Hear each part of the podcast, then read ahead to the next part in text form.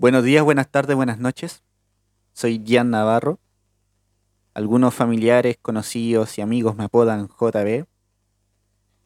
Em, este programa se llama Vertedero porque es un programa donde mm, voy a desechar todos los pensamientos que no me sirven o no me están aportando.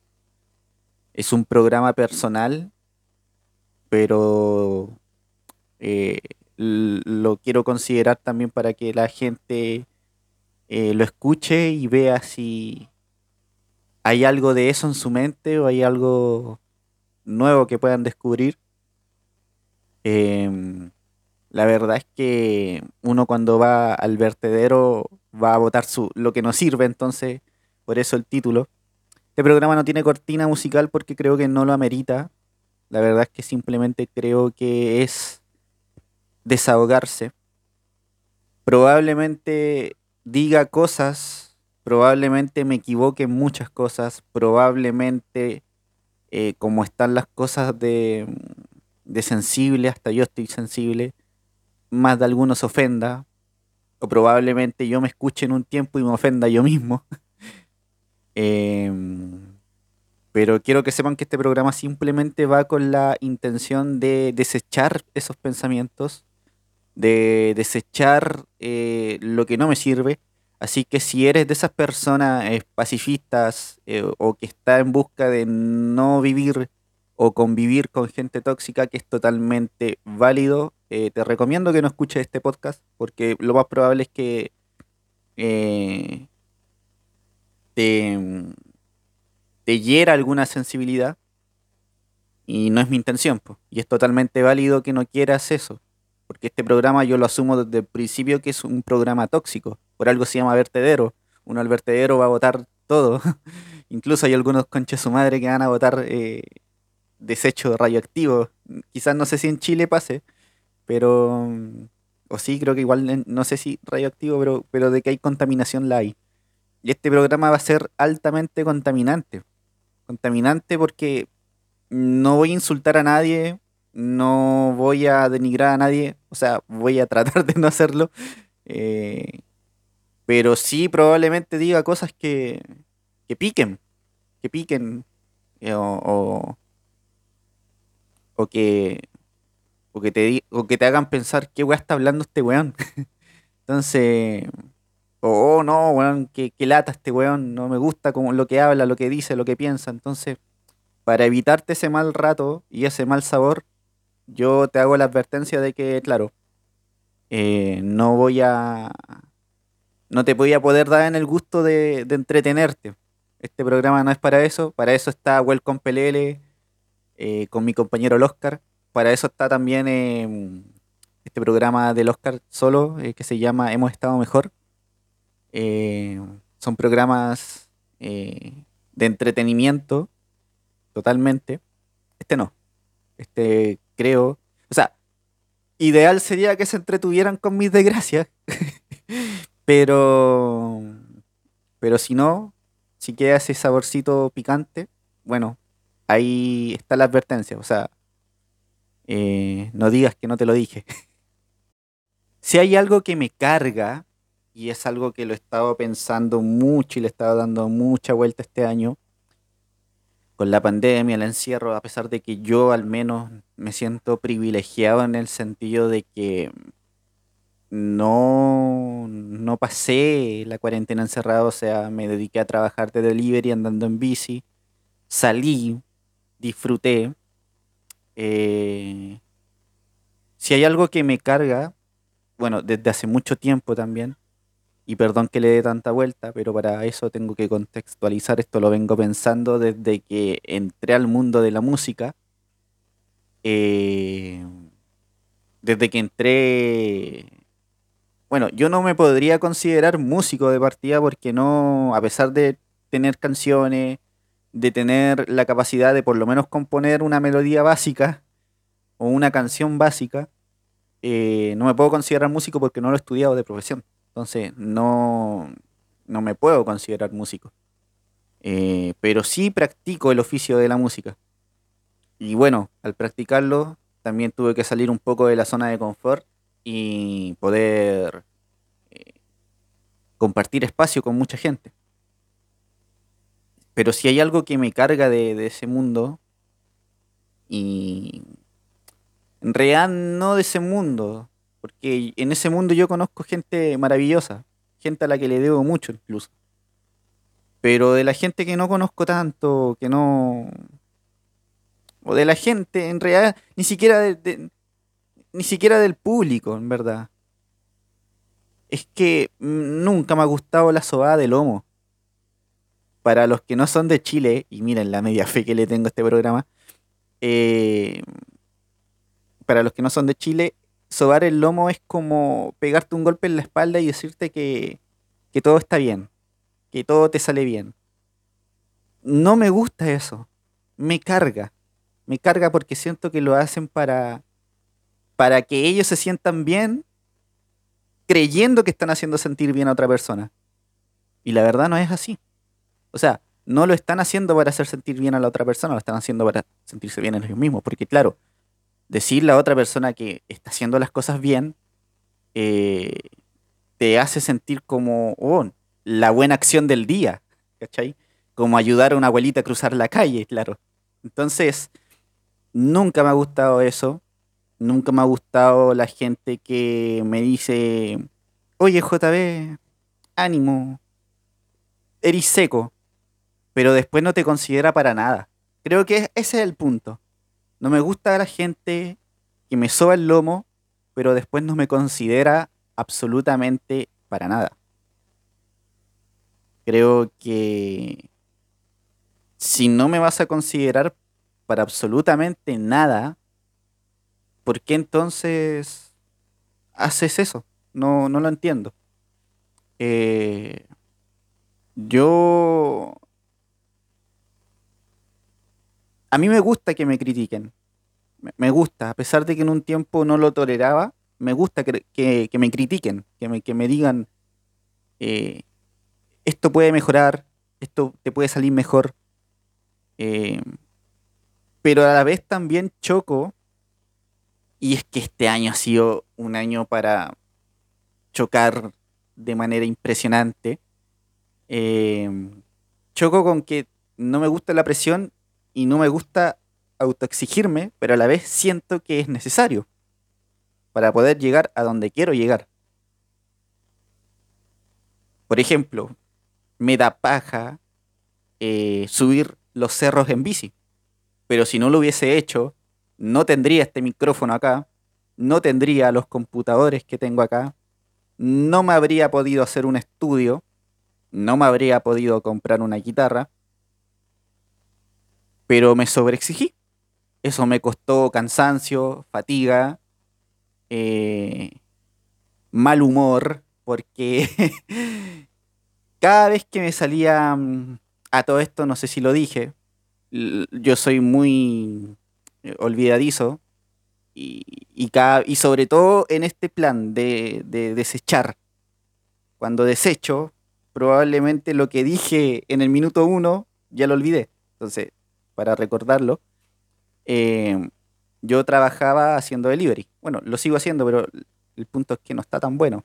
Como la ciudad salió de cuarentena, los restaurantes volvieron a abrir y mucha gente ya estaba chata de pedir cosas para la casa, lo cual yo lo entiendo y es totalmente válido. Hasta yo tengo ganas de ir a un restaurante. De hecho, fui a un restaurante solito hace poco.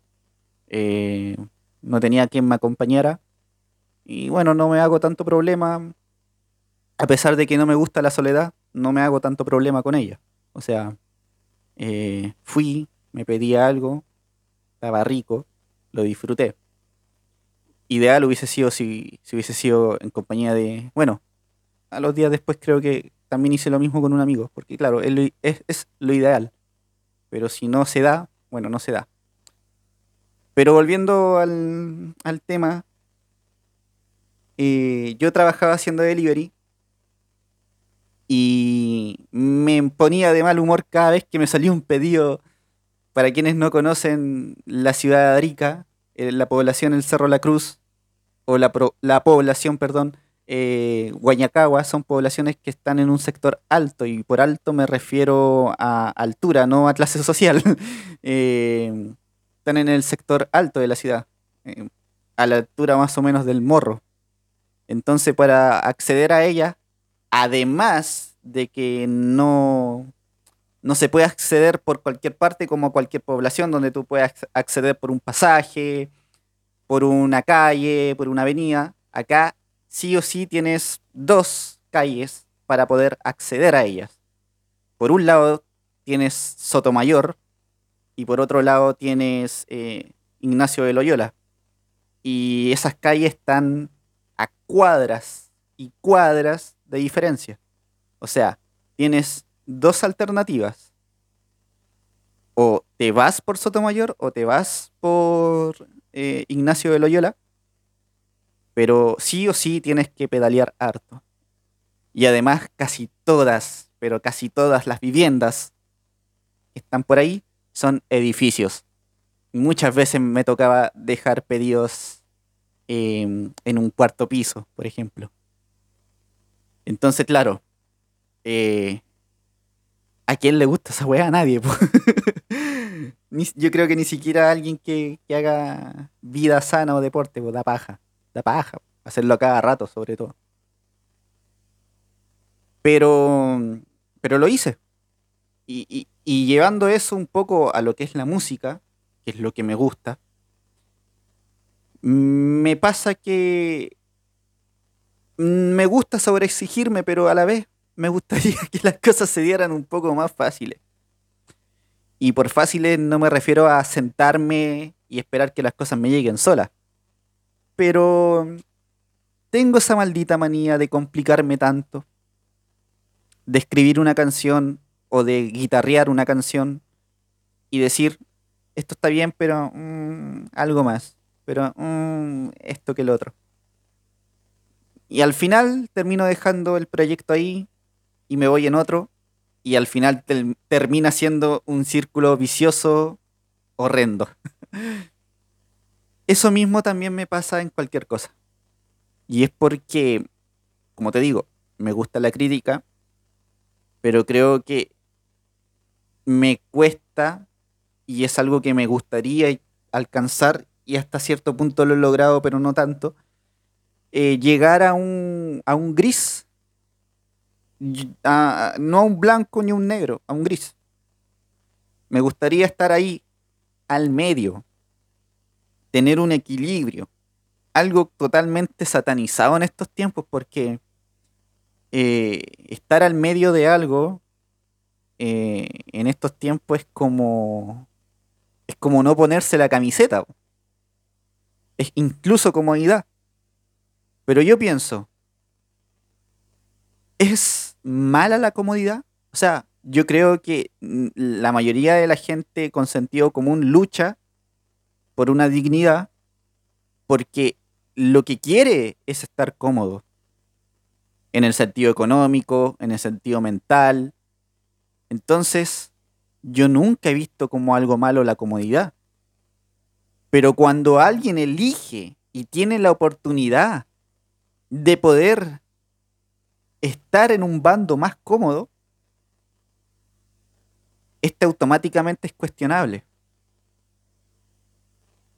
Porque por un lado tenemos eh, la, al sobreesfuerzo y la sobreexigencia eh, en un sitial muy alto.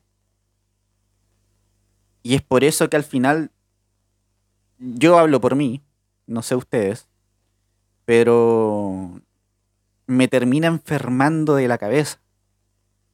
Me termina colapsando. Muchas veces termino llorando, termino teniendo crisis, termino mandando toda la chucha y es un círculo, porque después vuelvo a empezar. Vuelvo a empezar, lo vuelvo a intentar, vuelvo a echarle ganas. Digo, ya, este día va a ser bueno, ya, este día va a ser productivo. Y de repente se va desgastando mi energía porque me voy exigiendo, exigiendo, exigiendo cosas que incluso no puedo dar. Me termino rindiendo y vuelta, vuelta lo mismo, perdón. Vuelta lo mismo, o sea, no logro salir de ese círculo. No logro salir de ahí. Ahora, ¿esto qué rayos tenía que ver con lo que partí diciendo al principio? Que me carga la gente que me soba el lomo pero no me considera, o que me gusta la gente que me critica. Eh, yo creo que tiene que ver un poco con la contradicción que soy yo mismo en estos momentos. Yo estoy consciente de la contradicción que significa, y perdón que sea tan autorreferente, ser yo. Ahora, yo creo que esta frase, si es que te sientes identificado con lo que estoy diciendo o identificada, eh, si te sientes, eh, si sientes que, ¿cómo, es, cómo, es como decía mi, mamá? Si te cae el poncho, pónetelo. Si sientes que te cae el poncho y, y te lo quieres poner, lo más probable es que tú también pienses lo mismo de ti. Que también pienses que es difícil ser yo. Y es que es difícil ser uno mismo en estos tiempos y a eso quiero llegar es demasiado difícil, sobre todo en un tiempo donde te están pidiendo eh, que seas o que elijas algo con, con, apresuración, no sé si existe esa palabra, con, con rapidez, ya dejémoslo ahí. Eh, perdón si a veces invento palabras, por favor, disculpen, voy a ponerle más léxico para la próxima. Em, y, y todo lo que se hace con rapidez provoca ansiedad. O al menos así lo siento yo. Yo no soy psicólogo, no soy psiquiatra, no he ido a tantas sesiones tampoco. Es simplemente reflexión. Es simplemente votar esto un vertedero. Por algo se llama así el podcast. Pero he llegado a ese, consenso, o sea, que te tiren, que te hagan apurar en elegir algo, o que uno mismo se presione y se apure en algo, provoca esto. Ansiedad, al menos, en mí.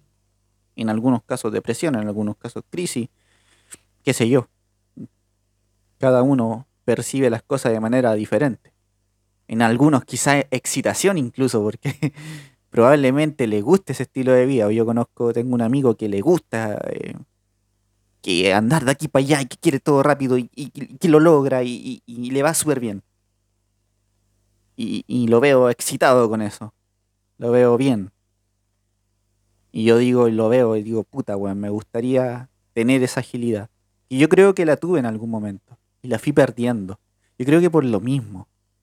Yo creo que porque yo la fui perdiendo. Yo he sido hartas cosas, pero en ninguna he logrado tocar el cielo. ¿A qué quiero ir con esto? Tuve una radio online que alcanzó un buen porcentaje de, público. En Arica, obviamente. Pero en eso quedó. Bueno, porque era menor de edad, porque eh, hubo gente que llegó, vio esto y eh, eh, contextualizando, esto fue como el 2011, vio esto y, y, simplemente se aprovechó de la situación, para no decir que nos cagaron, ya lo dije, lo siento. ¿Qué más tuve? estudié diseño gráfico. Eh, He ganado plata haciendo algunos par de diseños, pero mm, tampoco tengo los medios como para hacer una agencia y tampoco logré cursar, cursar todo. Lo dejé ahí a medias. Porque no, no, e, no era algo que me apasionaba tampoco. ¿Qué más hice? Fui DJ. En eso creo que gasté una buena parte de mi tiempo. Yo me acuerdo, en un. contando una anécdota. Yo, el primer laptop o notebook que tuve fue un HP. Me lo regaló mi mamá. Cuando yo tenía. Ponte tú. Ponte tú que tenía como unos 10 años. No, no, un poquito más, un poquito más. Tenía como 14, creo. Es que siempre, no sé si les pasa, pero ah, por lo menos a mí me pasa que siempre creo que en el 2010 tenía 10 años. Una wea súper imbécil. Perdón, perdón por eso. Pero en el 2010 me lo regalaron. En el 95 tenía 15. Tenía 15. Me regaló un notebook y amigo al que pillara, no solamente amigo mío, amigo al que pillara de mi mamá o de algún familiar o al amigo de un amigo, iba con un disco duro y le sacaba absolutamente toda la música. Toda la música. No le dejaba nada y probablemente le haya robado hasta una información confidencial y, y no me di cuenta. Tanta, tanta música. Yo en ese tiempo estaba pegado con el rap. Y precisamente con el rap de Pobla. Este que ni siquiera es tan famoso. Incluso no me acuerdo mucho de los artistas que escuchaba, porque eran artistas así como ya demasiado emergentes. A ver, lo más pro. Sí, yo creo que debe haber gente que conozca a los cuáticos bro. Mm, eh, al menos la gente que es de Arica. No, igual debe haber gente de afuera que los conozca, porque en ese sentido eh, yo me he dado cuenta que la cultura del rap es bien under, pero es tan under que se preocupan como de conocer otras culturas más under. Entonces, como que el rap en ese sentido eh, tiene como una difusión entre ellos mismos. Entonces, yo creo que si hay gente de Santiago, de Antofa, no sé, que, los da a conocer. Estaba muy pegado con esa música. Y desde ahí empecé a mezclar. Movimiento original. Bueno, Chamanes no es considerado rap, pero tenía unos beats muy parecidos. Eh, para quien no sepa qué son los beats, como el ritmo, tenía unos ritmos muy parecidos, así como pan, pan, pan. Perdón por ese big box ordinario que acabo de hacer. Pero, bueno, al punto. Descargaba toda la música, bueno, la sacaba en realidad, no la descargaba. Y tenía almacenada más o menos la suma no menor de sus 100.000 canciones. Te diría que más incluso. Canciones de los 50, de los 60, de los 80, de los 90, del 2000, del 2010, que era la época. Y estuve así más o menos hasta el año 2015. Por alguna razón me aburrió eh, mezclar. Ganaba una mierda. Y tampoco le tomé el peso como el peso que le estoy tomando ahora a la música, de comprarme implementos para mezclar. Mi mezcla era muy cómoda, y de nuevo vuelvo al tema de la comodidad. Mi, mi mezcla era muy cómoda, era como muy eh, virtual DJ y listo. Tenía buen criterio musical, sí, para, para mezclar. Al menos esa era la buena crítica que siempre recibía. Onda, si veía que la gente se estaba desmotivando con tal música, yo bueno, no sé, no sé si se siente con el condensador este micrófono cuando trueno los dedos, pero ¿se siente? Ahora sí. Hagan de cuenta que troné los dedos, o sea, como en un momento cambiaba toda la música. La cambiaba entera. Y hacía que la gente se prendiera y me iba a la segura. O sea, si veía que la gente estaba aburrida, me iba, no sé, po, es la hora, es la hora. Es la hora de saltar. Brinca, brinca, palma, palma. Sé feliz, está de más. Hilari, hilari, hilari. Y le bajaba el volumen y bueno, ahí los princesos exclamaban aquella palabra de connotación algo sexual. Se pasaba bien siendo DJ, pero por alguna razón me aburrió. Me aburrió, no. Bueno, como te dije, no le puse el mismo cariño que le estoy poniendo ahora a la música. Lo extraño, sí. Y bueno, la otra razón también por la que dejé de mezclar es porque mm, me pitié el computador. ya ni siquiera me acuerdo cómo me lo pitié. Se quemó, se quemó, empezó a salir humo. Y yo dije, ¿qué guay está pasando? Y se quemó el disco. Se quemó el disco duro. Ahí está la razón. Estaba viejito ya el computador. Aparte que lo pasaba moviendo de un lado a otro. Y en esos que lo movía a veces se me cae. Y se me habrá caído como unas 3, 4 veces. Así que nada, ahí murió el computador. Y murió una etapa, que es la de ser DJ. Bueno, te había dicho, po.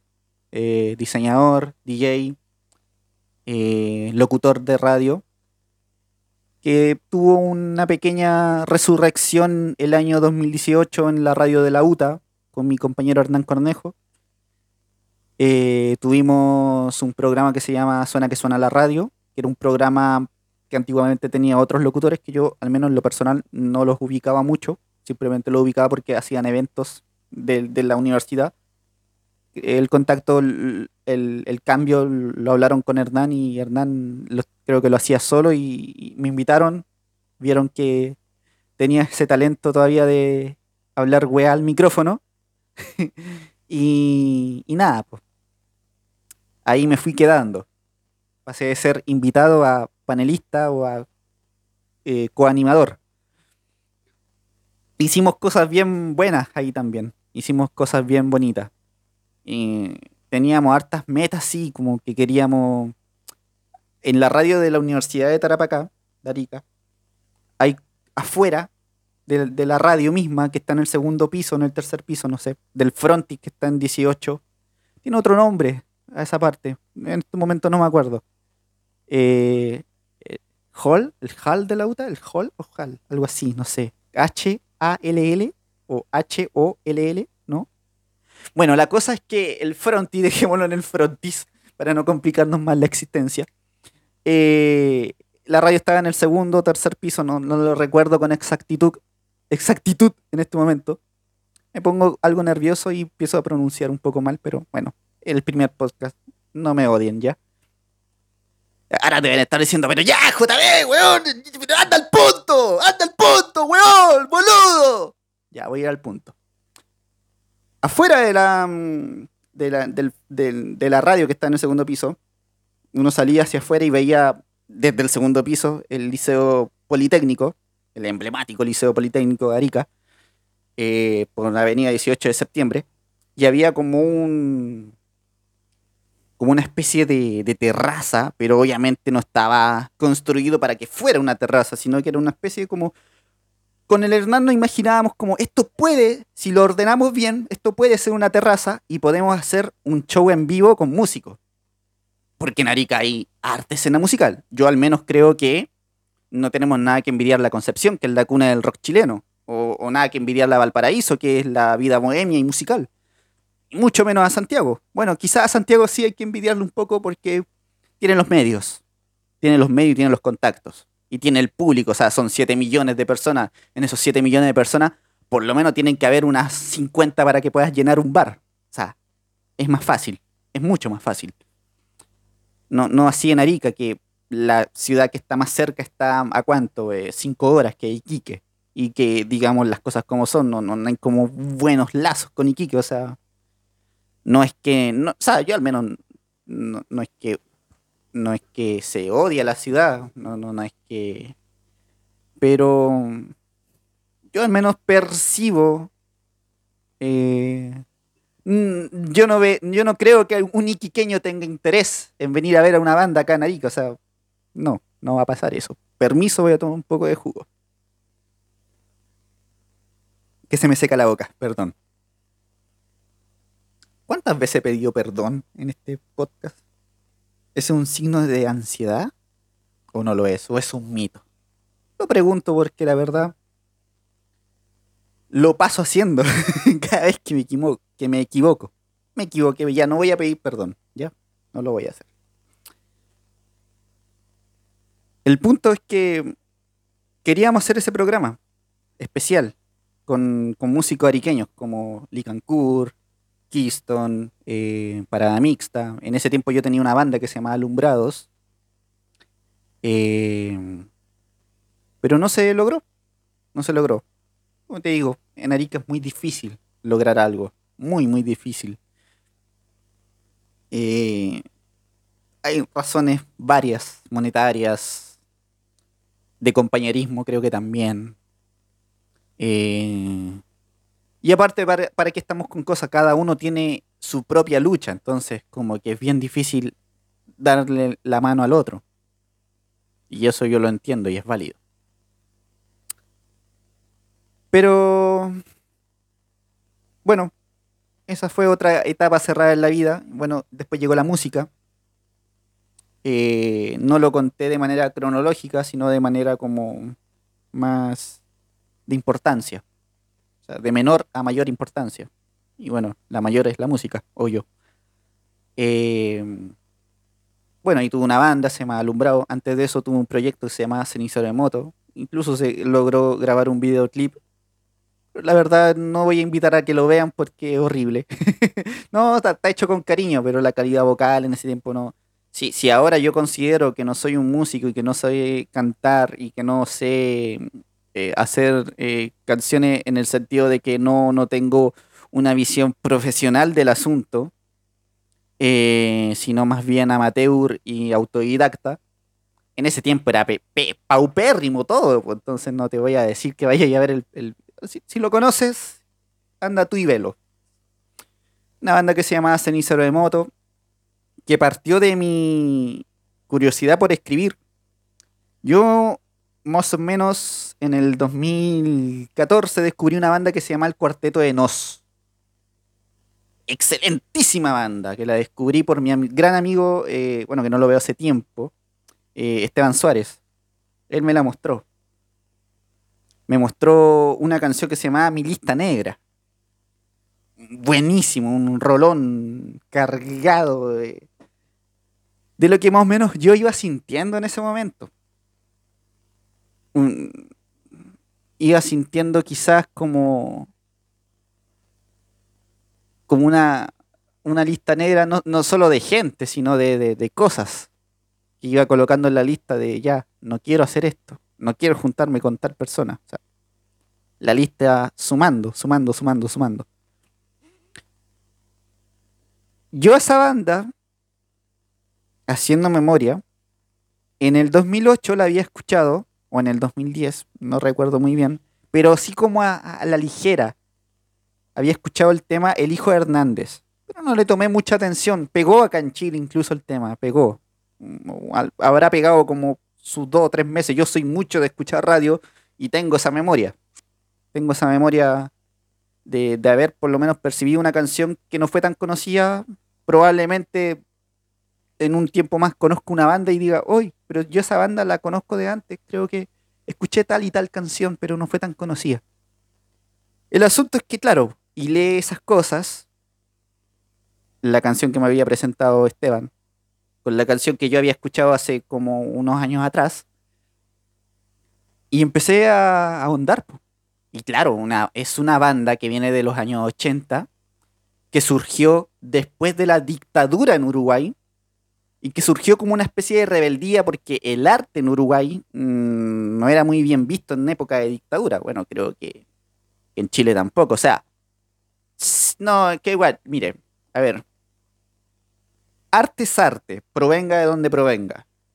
Entonces, si existían hueones como, no sé, po, Miguel Piñera, o si existían hueones como, no, como, ¿cómo se llama este loco que raya la papa últimamente? Ay, el que canta esa canción, que cante la vida con una canción. Alberto Plaza, Alberto Plaza. Entonces existía vitrina para él en Festival de Viña, es porque subjetivamente o no, existía vitrina para el, para el arte en, la dictadura chilena. En Uruguay no era, no era así, o sea, simplemente no existía vitrina para el arte. O al menos eso leí yo en la biografía del Cuarteto de Nos. Entonces hubo un auge de, de, hartos músicos y ellos llamaban la atención por su sentido eh, irónico de la música. O sea, ellos no eran músicos, eh, hacían unas letras de mierda, de, de, verdad, unas letras de mierda. Y, eso me fue llevando la, atención. Escuché sus primeros discos que, bueno, son canciones hasta incluso funables, o sea, canciones que te relatan un una violación a un niño, una wea así, ¿cachai? una hueá horrible. Entonces, pero para esa época era como bien visto porque era rupturista y era desde una perspectiva de cagarse en la música, de cagarse en el arte. O sea, no es que ellos avalen la violación, ni mucho menos, no, para nada. Era que simplemente en esos tiempos las canciones o te hablaban de amor o te hablaban de desamor y listo. No existía el reggaetón, no existía el trap. Entonces, que viniera un weón o una banda a hacerte una música con letras totalmente enfermas, de manera irónica, eh, claro, generaron harta polémica, censura en la radio, bien merecía en algunos casos. Pero bueno, después empecé a escuchar más música, más música de ellos, hasta llegar a la trilogía donde ellos ya pegaron el salto, la madurez y se empezaron a tomar en serio su trabajo. O sea, uno de esos discos que era como los más... Em, los más... Eh, de baja calidad que hacían. Uno de esos discos es, es el disco con mayor venta en Uruguay, que es Otra Navidad en las Trincheras. Hasta el día de hoy es el, disco con más venta de ellos. Pero ellos lograron salir por un Grammy con la canción Yendo a la casa de Damián del disco Raro, 2006. Antes de ese disco habían hecho una reversión de las mejores canciones, eh, no tan funables, no tan escracheables como dice el argentino, el uruguayo, eh, de los discos anteriores. Canciones que eran como más piolita dentro de todo el repertorio irónico y con letras de mierda que tenían antes. Y en el 2006 sacaron Raro, eso los llevó a México, los llevó a España, incluso acá a Chile. Eh, después sacaron Bipolar, que era como una especie de trilogía del disco anterior. Y que esa trilogía terminaba, terminaba el 2012 con Porfiado. Y a mí eso me voló la cabeza porque era una banda que no tenía un estilo propio. podían tener cumbia, rock, em, ritmos latinos, hasta reggaetón. Y con una letra totalmente que te llegaba al hueso que te llegaba. Después sacaron unos discos más por contrato. No sé si fueron tan buenos, por lo menos a mí me gustaron. Pero por la crítica no fue como. Fue como ya el, estancamiento, ya la consagración. O sea, siguen llenando estadios, siguen ah, haciendo eventos. Su último evento fue el Vive Latino. Pero ya no es el mismo boom que causó al principio con la trilogía, obviamente. Sí, ya lograron llegar a un lugar. Y ahora yo creo que siguen haciendo música por vender, por, por, ganarse la plata. O por mantener el nombre vivo de la banda. Pero eso, esa banda en mí, eh, me caló mucho, mucho.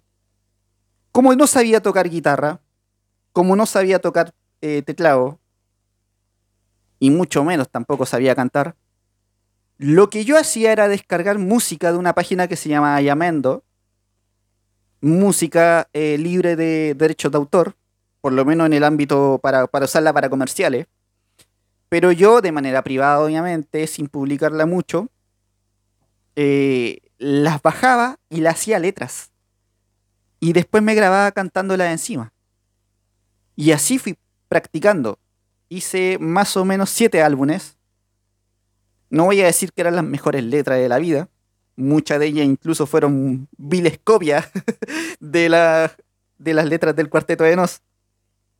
Pero me ayudó a desarrollar algo era escribir. Me ayudó mucho. Y esa es la etapa en la que me encuentro ahora. Me encuentro en esa etapa de, la música, pero estoy experimentando, y me da un poco de miedo, eh, la misma sensación que he experimentado con, con todas las etapas anteriores. Que no me está dando satisfacción, que no me está dando lo que yo pensé que quería, no me está haciendo sentir bien, o me estoy complicando mucho, o me estoy alejando mucho. Dejemos el capítulo hasta acá. Yo creo que hablé lo suficiente. Eh, pensé que iba a ser un poco más denso el capítulo, pero no. La verdad es que dentro de lo que dije al principio, que me carga la gente que me soba el lomo y no me considera para nada, que les caiga el palo. ¿ah? No, pero también hay gente muy, muy, muy bacán, muy pulenta, que no solamente me apoyó en la música, sino que en esto mismo, de los podcasts. Eh, gente que. músicos que han logrado cosas que a mí me gustaría lograr, que aún no las logro. Eh, y que los admiro porque, a pesar de lograr todo eso, siguen siendo los mismos. Siguen siendo los mismos que. Que, que son cuando, cuando los conocí, cuando recién estaban empezando, o incluso cuando ni siquiera pensaban en, en ser músicos. Siguen, siendo, siguen manteniendo la misma esencia o no, solamente músicos, también eh, creador de contenidos, para englobar todo lo que es locución, youtuber, tiktokers, bueno, lo que sea. Son personas a las cuales yo admiro mucho, porque no han, no han cambiado y sobre todo ayudan al resto para, y no para sentirse bien ellos, sino que para que realmente la otra persona se sienta bien. Que es lo que a mí me gusta. O sea, si le vaya a sobar el, lomo a alguien diciéndole, oye, qué bueno lo que así, me gusta lo que así. Pero después no lo vaya a considerar para nada, para.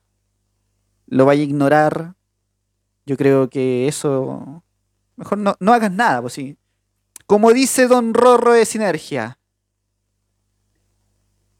Si usted sabe lo que tiene que hacer, entonces hazlo bien, pues huevo no. ya, eso sería. Eh, nos vemos en un próximo capítulo de Vertedero. Ah, ah, ah, si llegaste hasta este punto, ojalá así sea, te voy a contar por qué Welcome Peleles no ha, no ha sido transmitido. Mi compañero de parrandas, Oscar Rojas, eh, se fue de viaje, eh, se pegó unas mini vacaciones, totalmente merecía, estaba exhausto con su pega. Eh, pero vamos a volver. Yo creo, si no es esta semana, va a ser la próxima, pero vamos a volver. Y hay muchos temas que hemos estado conversando por WhatsApp y que incluso lo conversamos a medias porque decimos, no, esto no se nos puede ir, tenemos que guardar un poco para, el programa. Entonces, cada vez que hablamos algo decimos, oye, esto está para el programa, pero, pero no, no, todavía no. Guardémoslo, guardémoslo. No lo conversemos tan bien, no lleguemos a la conclusión todavía. Así que eso, y el, el próximo programa de, de Oscar Rojas, eh, Hemos estado mejor, también eh, se viene yo creo que la próxima semana. Eh, fuera de eso, este programa se llama Vertedero, no va a tener un día fijo, porque como ven es un programa de desahogo, pero sí prometo que va a ser toda la semana. y cuando ya el programa vaya teniendo una estructura cuando ya haya logrado desahogarme, este programa ya se va a autodestruir, pero yo seguiré manteniendo un programa eh, fijo. O sea, para poder darles contenido. Ya un programa más estructurado, que se trate de algo. Que no sea simplemente yo desahogándome y desquitándome y dejándote toda la mochila a ti, toda la carga. no, espero que no sea así de verdad. Por algo la advertencia al principio. Por algo la advertencia. O sea, no es mi intención eh, llenarte de toxicidad, pero es necesario también votarla, no quedarse callado. Te libera, de verdad. Te libera. Así que eso. Nos vemos, nos escuchamos. Eh, arroba bola 8 medios. Y esto fue Vertedero.